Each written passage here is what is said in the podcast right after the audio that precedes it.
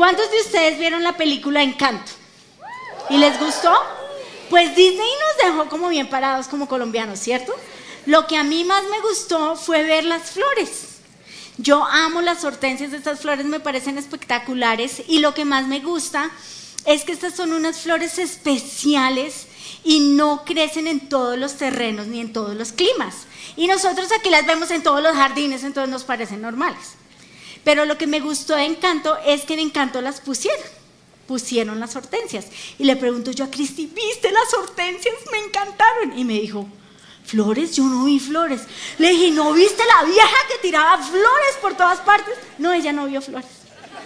Yo le dije, estás loca. Pero lo que más me gusta de estas flores es que es un conjunto, es una flor que tiene muchas florecitas chiquitas. Y yo quiero que tú, Alexito, mires si estas dos flores son iguales. ¿Son iguales? No son iguales. ¿Por qué no son iguales? cada una tiene una forma diferente, especial. Cada una tiene una forma diferente y tienen un color diferente, imagínense. Y así, así somos nosotros. No existen dos atardeceres iguales, ¿o sí? Dos amaneceres iguales. Dos murciélagos iguales. ¿Cierto que no? Todo es diferente porque Dios es un Dios creativo y eso es lo que yo amo de Dios. Él nos hizo diferentes y Él te hizo diferente a ti, de mí, porque nos necesita diferentes para el reino de los cielos. Imagínense que mi mamá tiene una genética muy fuerte. Y todos los hijos de mi mamá somos igualitos y todos los nietos de mi mamá son igualitos. ¿Cómo así? ¿Somos igualitos o somos diferentes? Dirán ustedes. Pues las flores parecen igualitas, pero son diferentes. Lo mismo pasa en mi familia. Los nietos son igualitos, pero cada uno es diferente. Y resulta que todos, todos en mi familia somos súper parecidos a mi mamá. Yo le digo a mi marido, mira, cuando yo sea viejita voy a ser como mi mamá, voy a ser una viejita bonita, como mi mamá. Y resulta que mis hijos nacieron y mis hijos eran muy parecidos. Entonces vamos a hacer un concurso a ver si ustedes adivinan quién es Daniel y quién es Cristi. ¿Listo? Entonces aquí están las fotos de mis hijos. Entonces, ¿qué tal esa belleza de chinos divinos, no? Eso es gracias a mi mamá, no vayan a creer. Listo, entonces, ¿cuántos de ustedes creen que este es Daniel? Levanten la mano. ¿Cuántos de ustedes creen que es Cristi? Levanten la mano. ¿Cuántos de ustedes creen que este es Daniel? ¿Cuántos de ustedes creen que es Cristi? Muy bien. Pasaron el examen. Este es Daniel y este es Cristi. Pero ellos eran igualitos. La Biblia dice en Romanos 1.20, porque lo invisible de Dios, es decir, su eterno poder y su, su, naturaleza divina, se hacen claramente visibles desde la creación del mundo y pueden comprenderse por medio de las cosas hechas. Tú eres un reflejo de la obra de Dios. Y Dios te hizo a ti y tú eres diferente al que tienes al lado. ¿cierto? Nosotras las mujeres nos vivimos comparando, no, tú eres diferente y eres único. Y a su imagen, fuimos hechos a su imagen y semejanza, fuimos hechos creativos. Y si no me creen, recuerden a los niños. Yo no sé si ustedes se acuerdan, yo no sé si a ustedes les pasó, pero resulta que cuando uno en Navidad le compra a los hijos un regalo, uno llega con el regalo feliz. Y les dice, mira mi amor, te traje este regalo. Y llega el chino y saca el regalo y se queda jugando con la caja. Y uno dice, te hubiera comprado una caja. Mira, nos mirábamos con mi marido y decíamos, les hubiéramos comprado una caja, nos hubiera salido más barato. Los chinos ignoran el regalo y se quedan con la caja. Pero ¿qué hace un niño con una caja? Yo me acuerdo que Daniel metía a Cristi en la caja y la empujaba y la volvía a carro. O los dos se metían dentro de la caja y era una casita y entonces ahí abrían ventanas y le hacían una puerta y tomaban el té, etc. O la volvían nave espacial y con esa nave espacial iban a la luna, ¿verdad? Porque Dios nos hizo creativos, somos creativos. La creatividad es la capacidad o facilidad para inventar o crear algo y también es la capacidad para generar nuevas ideas. A mí me encantan las nuevas ideas, yo soy creativa. Hace poco nos invitaron a un taller de creatividad y yo les dije, es que la creatividad para mí es súper importante porque yo me aburro de lo mismo. No sé si a ustedes les pasa, pero yo me aburro de lo mismo y eso me hace ser una persona creativa. Pero ¿por qué les estoy hablando de creatividad? Les estoy hablando de creatividad porque en esta iglesia cada oración no respondida fue el ejemplo, fue la razón por la cual Dios nos dio la creatividad y tuvimos que hacer cosas diferentes. Dios nos dijo no. Y nosotros, pero entonces, ¿qué vamos a hacer? Y ahí tuvimos que ser creativos. Como por ejemplo las reuniones. Nosotros, Señor, danos un terreno grande, por favor. No. Entonces nos toca hacer una reunión, dos reuniones, ocho reuniones, ¿cierto? Al comienzo nosotros no teníamos nada, no teníamos recursos, no teníamos nada, todo lo que tú ves nos lo ha dado Dios. Y nosotros cogíamos todas las cosas y hacíamos y hacemos, como en las familias que tienen muchos hijos. El mayor le hereda al que sigue y este le hereda al que sigue y este le hereda al que sigue. Solo que con nuestra creatividad tú no te has dado cuenta. Imagínate que cuando comenzó la pandemia, eh, Henry Pavón pasaba con esos overoles horribles de su presencia kids. Y yo decía, es horrible! Pero obviamente no podíamos salir, no podíamos comprar, no podíamos hacer nada. Entonces, ¿qué hacemos? Ya sé, llamemos a un artista y que lo pinte. Y el artista llegó y lo pintó e hizo esas camisas increíbles como la que vimos ahorita en el comercial. Impresionante. ¿Por qué? Porque somos creativos. Lo mismo pasó con Jesús. Imagínense que Jesús llega y quiere alimentar a una multitud de cinco mil y les dice a los discípulos, quiero alimentar a cinco mil y los discípulos le dijeron, pero te enloqueciste. ¿De dónde vamos a sacar esa plata? Ni con el salario de un año podríamos pagarles el almuercito a cinco mil. Y ahí aparece un niño que se llama Andrés con su almuercito. Y le dice a Jesús, aquí está mi almuercito. Y en las manos de Jesús esos cinco panes y esos dos peces se convirtieron en un almuerzo para la multitud. Jesús logró alimentar a cinco mil personas con ese milagro. Él hizo ese milagro creativo. Ahora, ¿cuántos de ustedes quieren ver un milagro creativo? Los tres que dijeron, uh, eso lo van a tener. Vuelvo a hacerle la pregunta porque me dio hasta pena y todo. ¿Cuántos quieren ver un milagro creativo? Eso, muy bien, almorzaron. Entonces, yo he visto este milagro creativo en tres palabras. La primera es oscuridad. Repitan después de mí y escriban. Entonces, primero. Oscuridad. Segundo. Muy bien. Y la tercera se llama fruto. Muy bien. Entonces comenzamos con la primera palabra, oscuridad. No hay nada. Y es como esta materia, no hay nada. Solo vemos la tierra, solo vemos negro, no vemos nada.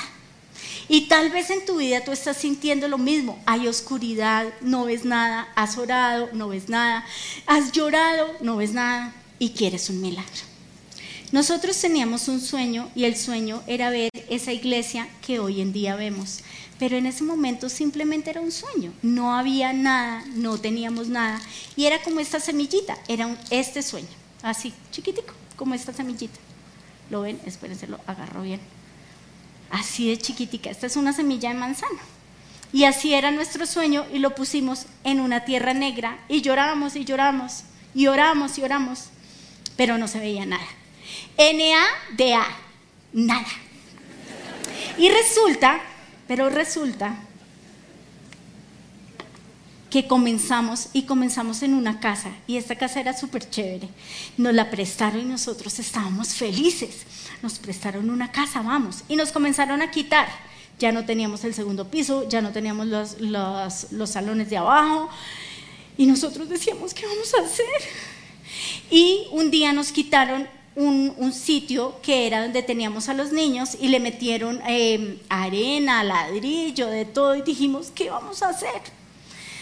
Conclusión, nos fuimos a las sociedades bíblicas y un día haciendo un tour con mi marido y con mis hijos de esos lugares icónicos que marcaron nuestra vida, pasábamos por las sociedades bíblicas y mi esposo lo ve y dice, ay, lo están vendiendo. Y llama a las sociedades bíblicas y lo compró. Y ahora tenemos la sede del hogar. Y esta historia Bueno, aplaudan con ganas o sin ganas. La mitad. Bueno, entonces imagínense que llegábamos a las sociedades bíblicas y llegábamos mi suegra y yo súper emocionadas y entrábamos y, ¡oh no! La noche antes había una celebración de aniversario. Sacaban la comida, la lechona, el tamal, la hoja de tamal, toda cuanta porquería, se pueden imaginar ustedes. Y nosotras entrábamos y encontrábamos esto en una celebración de 15 años, matrimonio, no sé qué, y esto era un basurero. Y nosotras entrábamos con todo el ánimo y limpiábamos, barríamos, trapeábamos, aspirábamos, limpiábamos los baños, pero era duro.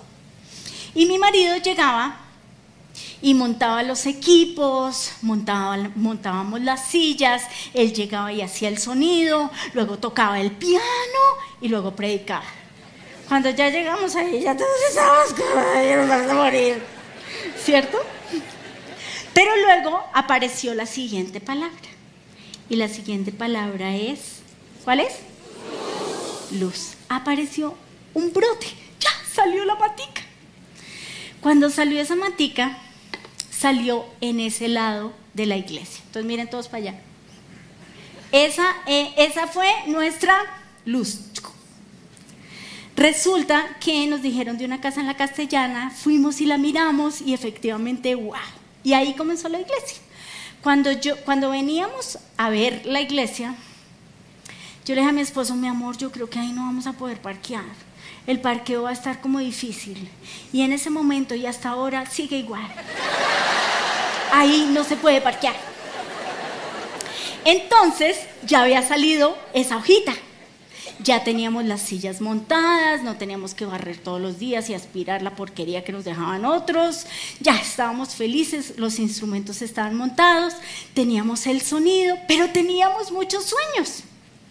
Nosotros queríamos tener teatro, nosotros queríamos tener una iglesia espectacular para niños. Nosotros queríamos tener un cafecito con música cristiana y ahí podernos sentar y hablar y wow, pero en ese momento no había nada. N-A-D-A, nada. ¿Cierto? Y entonces, imagínense que no teníamos dinero, pero sí teníamos creatividad. Entonces comenzamos a hacer. Mi marido llegó e hizo los primeros parlantes, cortó la madera, la unió, le puso los guachuguachos, los guachuguey y los volvió unos hermosos parlantes. Y yo decía, wow. Y yo quería luces, yo quería unas luces, yo quería teatro, yo quería luces, yo quería todo, yo quería unas luces como estas, pero pues no teníamos plata. Entonces uno de los servidores hacía luces y era que prendía y apagaba los tacos. Y el pobre salía, Simón, Simón Méndez salía con el pobre dedo todo, todo, todo ensangrentado el día de servicio de tacos.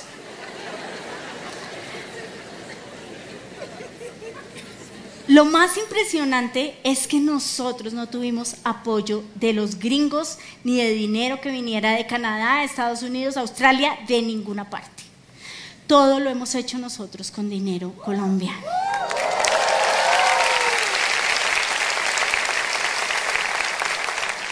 Y hemos reutilizado todo de mil maneras, de mil maneras. O sea, yo me acuerdo que un día hasta bolsas de la basura usamos en el fondo y se veían bonitas. y ustedes ni siquiera se han dado cuenta de todo lo que hemos reciclado. Ahorita estamos en una, en una reunión de reciclaje y les dije, podemos hacer esto con esto y hagamos esto. Y ellos se llenan de emoción. Pero un día vino Dante Gebel a la ciudad y dijo, Dante Gebel dijo, sueñen. Dios, Dios quiere que ustedes sueñen. Y yo le dije al Señor, Señor, perdón, sueños tengo muchos, miles de sueños. Lo que no tengo son manos que los hagan. Y ahí apareció el mayor milagro de Dios. ¿Sabían que ustedes son las manos que van a hacer posibles los sueños de Dios? Ustedes son esas manos. En esta iglesia yo creo lo siguiente, tenemos el primer, el primer bien más precioso que no se puede ir y es Dios. Este lugar se llama el lugar de su presencia. Dios tiene que estar. ¿Por qué? Porque Dios es el que restaura los matrimonios, el que trae las sanidades, el que trae los negocios, la plata, todo. Es Dios, ¿cierto? Pero el segundo bien más precioso son las personas. Es el recurso humano. Eres tú. Y tú, y tú, y tú, y tú, y tú. Porque hay un lugar en la casa de Dios para ti. Hay un lugar en la iglesia para ti. Y Dios quiere usarte. Dios quiere usar esos dones en su casa. Hay un lugar para los artistas, para los que maquillan, para los que cantan, para los que bailan, para los floristas, para que hagan la casa de Dios linda, para los vendedores. ¿Sabías, vendedor, que tú vendes el mejor producto incorruptible que se llama Jesús?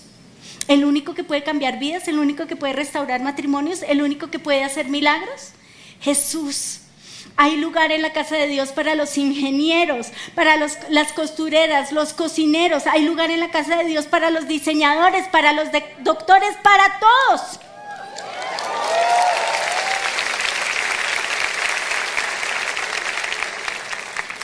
Porque existe un lugar en la casa de Dios para ti. Imagínense que yo estaba buscando una persona que me ayudara a hacer figuras en fibra de vidrio. ¿Cuántos de ustedes hacen figuras en fibra de vidrio? Ajá, así de difícil es conseguirlas. Y apareció. ¿Pueden creerlo? Quiero que mires tus manos y quiero que digas, mis manos son importantes para la expansión del reino de los cielos. Tus manos son importantes para la expansión del reino de los cielos y Dios las necesita. Dios necesita tus dones, Dios necesita eso, eso que tú haces. Yo amo a Dios porque no solo, no solo es, Él es creativo, sino que Él es detallista. Cada una de esas florecitas que yo les mostré, está hecha de una manera espectacular. Eh, viene el degradé perfecto, los colores perfectos, combina todo con todo. O sea, Dios no hizo una chambonada, porque Él es un detallista. Y eso me impresiona de Él. Un día llegó una flor y yo dije, esta flor no fue pintada por mi papá. Esta flor está rara. Y después descubrí que es que existe un spray para flores. Y yo dije, ah, estás pillado. ¿Cierto? Porque Dios es un detallista. Mi esposo dice, ay, a mí esa parte de la Biblia donde hablan del tabernáculo y de los miles de detalles me da una pereza. Y yo, mi amor, ¿cómo se te ocurre? ¿Cómo se te ocurre? Dice cuántos ángeles había, cómo era la tela, en dónde estaba la madera, cuánto peso de oro necesitaba. Y esta palabra es para ti. Éxodo 35 del 31 al 33 dice, y lo he llenado del Espíritu de Dios a ti en sabiduría, en inteligencia, en ciencia y en todo arte, para proyectar diseños, para trabajar en oro, en plata y en bronce, y en la talla de piedras de engaste y en obra de madera, para trabajar en toda obra ingeniosa. Dios te ha dado capacidad para trabajar para su casa, en su casa, para que su nombre sea famoso. Y te quiero contar un chisme. Imagínate que cuando mi hijo tenía más o menos 12 años, yo no sabía él que iba a estudiar y yo no le veía así como unos dones muy marcados. Con Cristi sí era clarísimo, Cristi era diseñadora y yo eso lo supe día uno. Mi marido quería que fuera comunicadora y yo le dije, mi amor, pero ella es comunicadora innata, ella no tiene que estudiar. Y resulta que los de producción llamaron a Daniel y le dijeron, Dani, es que queremos que nos acompañes a un curso y queremos que estés con nosotros. Al día de hoy, Daniel estudió producción y Daniel trabaja en producción en la iglesia. ¿Por qué? Porque en la casa de Dios fueron descubiertos sus dones. Luego entonces está la última palabra que es fruto. Hubo fruto. Un día pasamos de tener una reunión a dos, a tres, a cuatro, a ocho reuniones. Pasamos de tener 20 gaticos a tener 70 mil gaticos. O sea, ustedes. Y la gente nos pregunta, ¿y qué sintieron? ¿Cómo fue? Y yo les digo, no sé, yo no me di cuenta. Yo me estaba divirtiendo trabajando, no vi, no sé qué pasó. Hubo fruto. Y tú eres el resultado de ese fruto. Eres tú.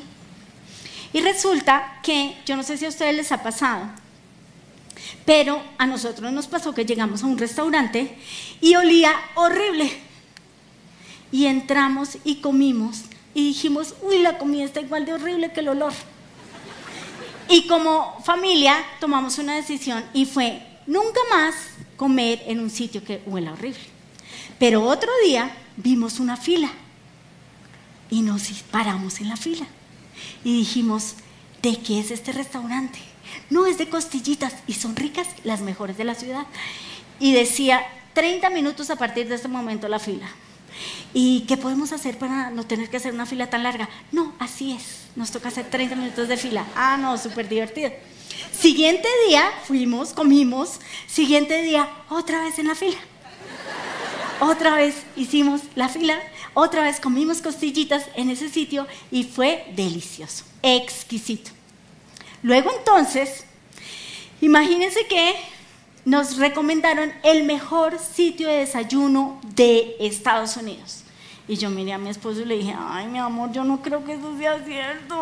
Vamos, hagamos la fila. Y yo, no, yo no quiero hacer la fila. Imagínense que la fila era de 45 minutos. Y yo dije, no, me da mucha pereza. Además, que mi marido hace el mejor desayuno del mundo. Los mejores pancakes del universo los hace mi marido. Yo, mi amor, y entonces fuimos, nos sentamos allá, en una fila super play porque uno se sentaba y le daban un checher que sonaba. Entonces nos sentamos ahí, yo, mi amor, pero qué tal que la comida no sea rica, mi amor, pero qué tal que sean más ricos tus pancakes, mi amor, pero... Y él, ya deja la lora ya estamos aquí, ya vamos a comer acá, no friegues. Entonces, bueno, entonces yo estaba sentada ahí, estábamos sentados, nos pasaron a la mesa y cuando vimos esto era una cosa impresionante, todo funcionaba como un relojito cucú, eh, nos sentamos, nos pasaron la comida, a los 15 minutos ya estábamos comiendo, ya a la media hora ya habíamos desayunado y cuando salimos la fila continuaba. Dijimos, ¿y esta cosa loca? Ahora, nunca son comparables con los pancakes que hace mi esposo. Yo sabía, yo sabía que los pancakes de mi esposo eran los mejores, ¿o no familia? Resulta, resulta que, ¿qué encontramos en un restaurante así? Caos, desorden, cucarachas. Otro día estábamos en un viaje y de repente pasamos mucho tiempo sin tener un restaurante y yo tenía un hambre terrible y mi esposo sabe. Y yo comienzo a leer nombres. McDonald's, Burger King. Y él tiene hambre. Y yo sí tengo hambre, pero aquí no había restaurantes. Entonces de repente llegamos y había un restaurante y yo, ay, sí, aleluya, aleluya. Entonces llegamos al restaurante, yo fui al baño y encuentro cucarachas. Y yo, ay, no. Pues nos tocó comer en el restaurante las cucarachas. Porque si no mi marido nos hubiera tenido otras tres horas sin comer. Pero yo nunca le dije nada. yo nunca le dije que había cucarachas. Porque los detalles son importantes. Así como Dios es detallista, nosotros como iglesia somos detallistas, porque solo tenemos una oportunidad para causar una primera buena impresión, porque no olvides, la calidad no se improvisa. Entonces, ¿qué pasa? Resulta que los estudios dicen que antes de oír al predicador, la, persona que viene por primera vez ya ha tomado la decisión de quedarse en la iglesia. Entonces, ¿qué vio antes de verme a mí? Te vio a ti. Te vio a ti, te vio a ti en la calle, a los que, a los, que los reciben en el parqueadero, a los que los reciben en la fila, a los, a los que los reciben cuando entran, al del micrófono, al que puso el micrófono. Yo no sé si a ustedes les ha pasado que... Y uno dice, ¿qué dijo? Ni idea, ¿cierto? Porque ni idea. ¿Cómo funcionó ese el micrófono? El que trajo el agua, el que nos ayudó, las personas que limpian el baño. Todas estas personas son importantes y son las personas que tú has visto aún sin ver antes de verme a mí. Y eres tú. Esa persona que viene por primera vez debe quedar impactado con tu servicio. También ven la amabilidad de la gente, por eso tenemos que ser inteligentes antes de intransigentes. Este jueves en la reunión de mujeres yo a una señora, ¡calabora, que no se quede! peleándole a las mujeres de la fila y yo me le acerqué y le dije, no me les pelees a mis ovejitas de mi iglesia, por favor. ¿Por qué? Porque la iglesia eres tú. Tú eres la iglesia. El Salmo 126 dice que los que siembran con lágrimas cosecharán con gritos de alegría. El cielo es el límite y si Dios hizo milagros con nosotros, los va a hacer con tu vida, los va a hacer con tu trabajo, los va a hacer con tus hijos. Lucas 1.37 dice, porque nada hay imposible para Dios. Y ese Dios que es mi papá, ese Dios también es tu papá o no. Es tu papá. Muy bien.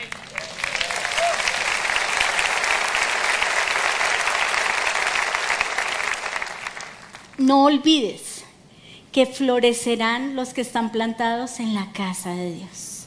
Entonces, tengo dos cosas prácticas para que hagas. Primera, sirve. Sirve en la casa de Dios.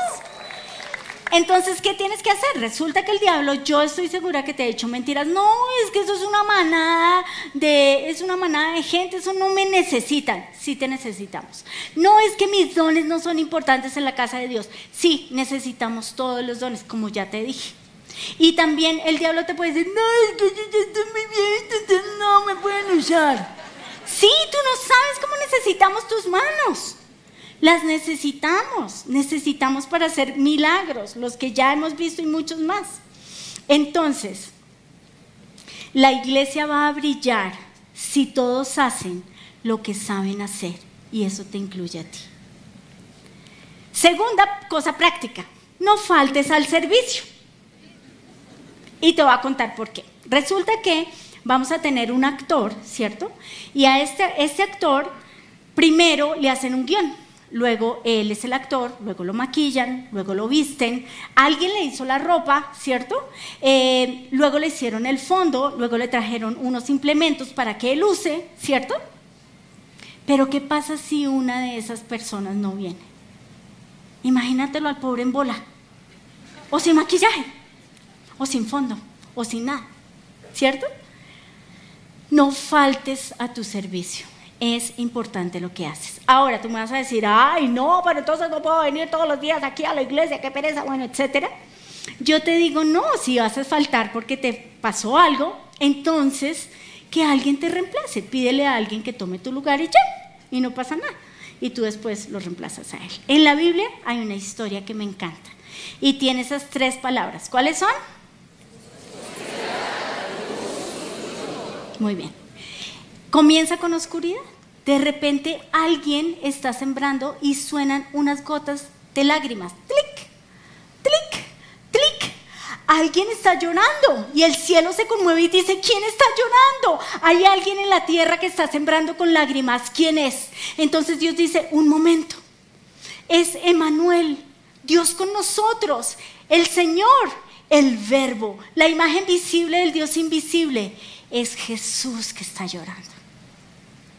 Y luego entonces aparece la siguiente palabra, aparece la luz. Y es que se corre una piedra. Y Jesús grita y a lo lejos se oye una voz que dice, Lázaro, sal fuera. Y Lázaro se despierta de la muerte. Él estaba muerto, podrido, pero él se despierta y él sale al, encuentro de su Señor. Entonces él salta, porque acuérdense que estaba lleno de vendas y llega donde estaba Jesús. Y por último, hay fruto. Jesús sembró con lágrimas, Lázaro resucitó y la gente que estuvo allí regó la noticia, o sea, regó el chisme, chisme viral. Juan 12 del 17 al 18. La gente que había estado con Jesús cuando él llamó a Lázaro del sepulcro y lo resucitó de entre los muertos, seguía difundiendo la noticia. Muchos que se habían, enterado de la señal realizada por Jesús salían a su encuentro. Entonces muchos conocieron a Jesús por esto. No olvides que en la oscuridad, aunque tú no puedas ver, Dios está obrando. Algo está pasando. Dios está haciendo algo. No olvides que si buscas primero el reino de Dios y su justicia, todo te será añadido. Tu trabajo, tu sanidad. No olvides que Dios es fiel para con quien le es fiel. No olvides que Él ha oído tus lágrimas. Y ese, hijo, ese novio ya vienen en camino. Y vamos a orar, iglesia. Padre, yo te doy gracias por tu amor y yo te doy gracias por tu amor por esta tu iglesia. Yo te pido hoy, Señor, que nosotros podamos rendir nuestra vida a ti. Hoy rindo mi vida, mis dones y aún, Señor, estas manos vacías, pero vivas en ti. Yo hoy las rindo ante ti, Señor. Señor, aquí están. Tal vez creo que no tengo dones o que no son importantes o que no son valiosos o que no soy necesaria en tu reino, pero aquí están mis manos, Señor. Tal vez están vacías, pero aquí está mi vida, Señor. Yo la rindo ante ti, yo la pongo hoy en tu altar y yo hoy te pido que me uses. Señor, y tal vez he sembrado con lágrimas, tal vez, Señor, solo he visto oscuridad, pero yo hoy te pido que yo pueda ver que hay fruto que un día va a haber fruto, que yo hoy me aferre a ese milagro, que tal vez tú traes la luz y después vas a traer ese fruto. Yo hoy, Señor, te doy gracias porque florecerán los que están plantados en la casa de Dios. Yo te doy gracias, Señor, porque tú un día vas a hacer un milagro. Señor, así, como hiciste con el niño que solo tenía cinco panes y dos peces y tú alimentaste la multitud.